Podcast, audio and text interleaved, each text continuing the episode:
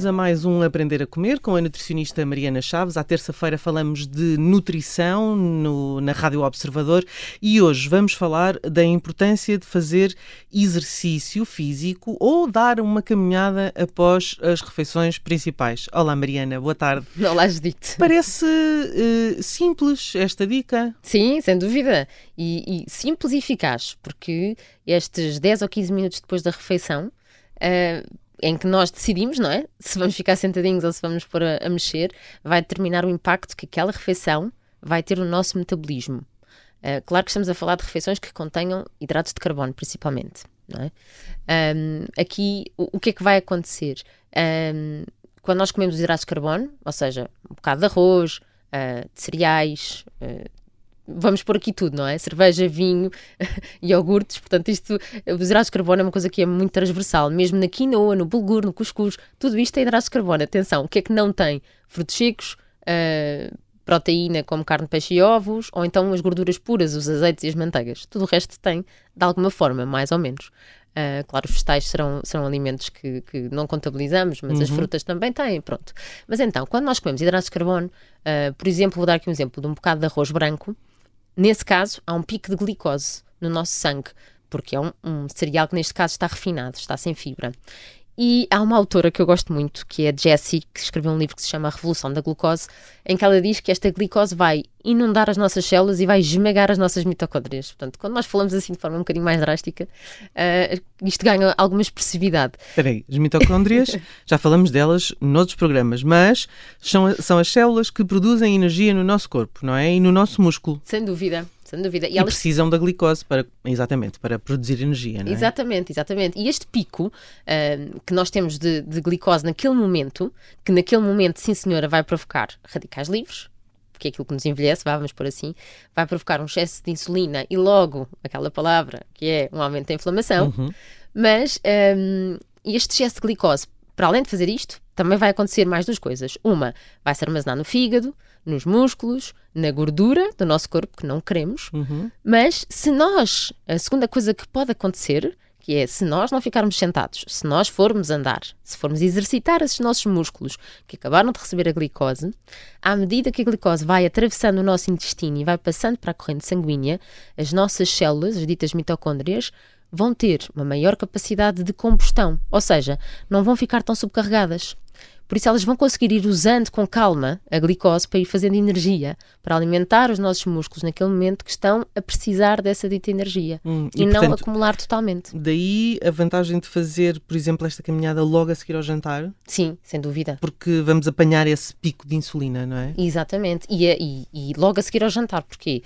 Porque um, o tempo Uh, imagina, o intervalo que está estudado é entre 10 minutos a uma hora depois de terminar de comer. Uhum. Supostamente, passado 60 a 70 minutos, portanto, uma hora, hora e 10, é o tempo que demora a formar-se completamente esse pico de glicémia. Por isso, o ideal seria atuarmos um bocado antes disto, não é? Um uhum. bocadinho quando os músculos ainda estão, quando a glicose ainda está a começar a aumentar uh, e não temos a curva completa. Portanto, uhum. sim, 10, 15, 20 minutos. Uhum. Um isto quer dizer que podemos comer exatamente o mesmo, mas se aplicarmos este exercício logo a seguir, temos alguma alteração do impacto uh, desta refeição no nosso peso? Olha, uh, mantendo o que, comer, o que comemos, conseguimos achatar a curva da glicémia. Ou seja, após a refeição, se nós fizermos exercício, este pico de glicose fica, em vez de ser uh, uma montanha muito alta, fica uma montanha mais baixa. Uhum. e então, claro que se reduzimos esta quantidade de comida e juntarmos mais fibra a estes hidratos de carbono, ainda vamos conseguir mais resultados. Mas só para achatar a curva, já vamos ter impactos positivos. Porquê? Um dos impactos é que temos menos vontade de comer doces. Um, simplesmente porque não produzimos tanta insulina e a insulina normalmente dá-nos essa vontade de comer doces quando, quando está aumentada. Quando, exatamente. Pronto. Uh, ao mesmo tempo, ao fazermos exercício, estamos a produzir serotonina.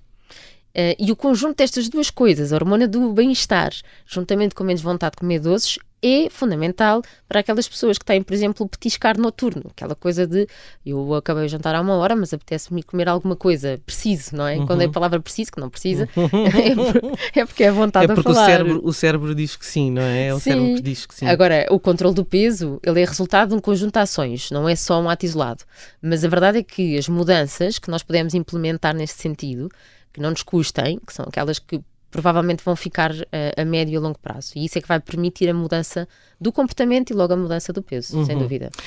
Quando falas de exercício, falamos de que tipo de exercício? Não é nada muito violento, espero, porque a seguir ao jantar, não é? Não pode ser. De barriga cheia.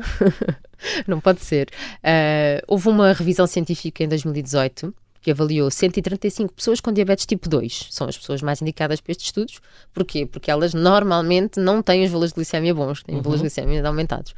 E então aplicaram o quê? Exercício físico aeróbico, neste caso caminhadas, portanto não muito violento, após as refeições, e houve uma redução do pico de glicose de 27%. Portanto, caminhadas está ok.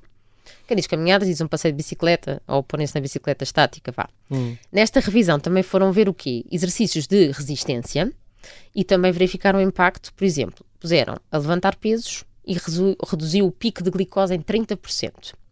Um bocadinho mais ainda. Agora, o engraçado é que esse, com este tipo de exercício, esse impacto também foi continuado em 24 horas após. Isso é muito interessante. Portanto, não tem impacto só naquele momento, Exatamente. mas durante o resto do dia. Sem dúvida. Agora, que, que, que tipo de exercício é que estamos aqui a falar?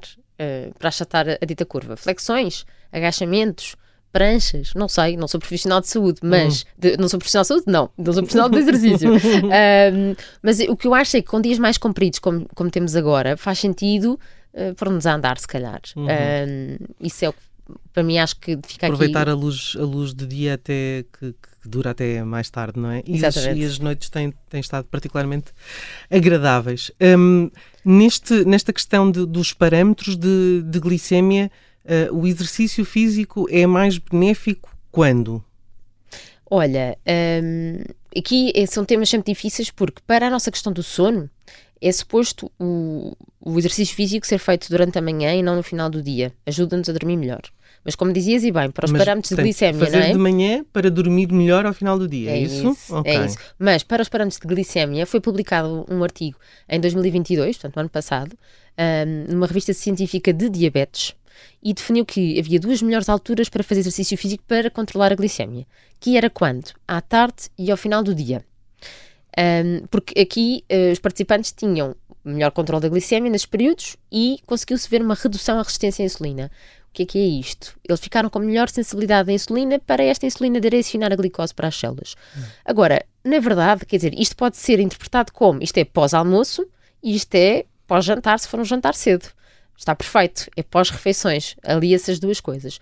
Agora, o que eu acho que é interessante é o exercício físico por si só já ajuda nesta resistência à insulina, que é o que acontece numa pré-diabetes, é o que acontece maior parte das pessoas que começam a dizer: bem, eu não tolero hidratos de carbono, engordo com qualquer garfada. Pronto, provavelmente há uma resistência à insulina. Assim de forma lata, claro que isto tem que ser avaliado em análises, mas eh, é importante perceberem que o exercício físico consegue contrariar essa tendência da resistência à insulina. Hum. E como é uma coisa muito individual, um, e é preciso fazer, a melhor altura do dia para fazer vai ser aquela em que a pessoa tiver a certeza que consegue cumprir porque a consistência é super importante. Hum. E, é, e, é importante a consistência do ponto de vista do horário? Não. Ah, ok. De, de prática. Exatamente. Semanalmente tem que se fazer regularmente, uhum. não é fazer uma vez. Explica-me só aqui um pouco melhor esta, esta redução da resistência à insulina. Certo. O que é que isto quer dizer exatamente? Então é assim, o nosso pâncreas produz insulina de acordo com a quantidade de glicose que ele encontra no, no nosso sangue. Portanto, se comer X, produz X. Comes o dobro, produz o dobro. A verdade é que quando, não é quando temos diabetes, é quando temos resistência à insulina, que é um passinho antes, antes uhum. uh, nem toda a insulina, que é, ela vai ser o quê? Vai ser o transporte da glicose para dentro das células. Nem toda a insulina está a conseguir funcionar, ela não está a conseguir fazer esse trabalho por completo. Então, vai se concentrar no nosso sangue. Ao fazer isso, aumenta a inflamação. Uhum. Mas não só está a dar uh, indicações ao nosso corpo de que não está a conseguir funcionar na totalidade, portanto, ainda vamos produzir mais. E é um ciclo vicioso. Uhum. Portanto, eh, nós queremos sempre retirar, uh, reduzir a nossa resistência à insulina. Uh, é um parâmetro que se consegue ler nas análises avaliando a glicemia e a insulinémia, portanto, os valores de glicose e de insulina no nosso sangue no início.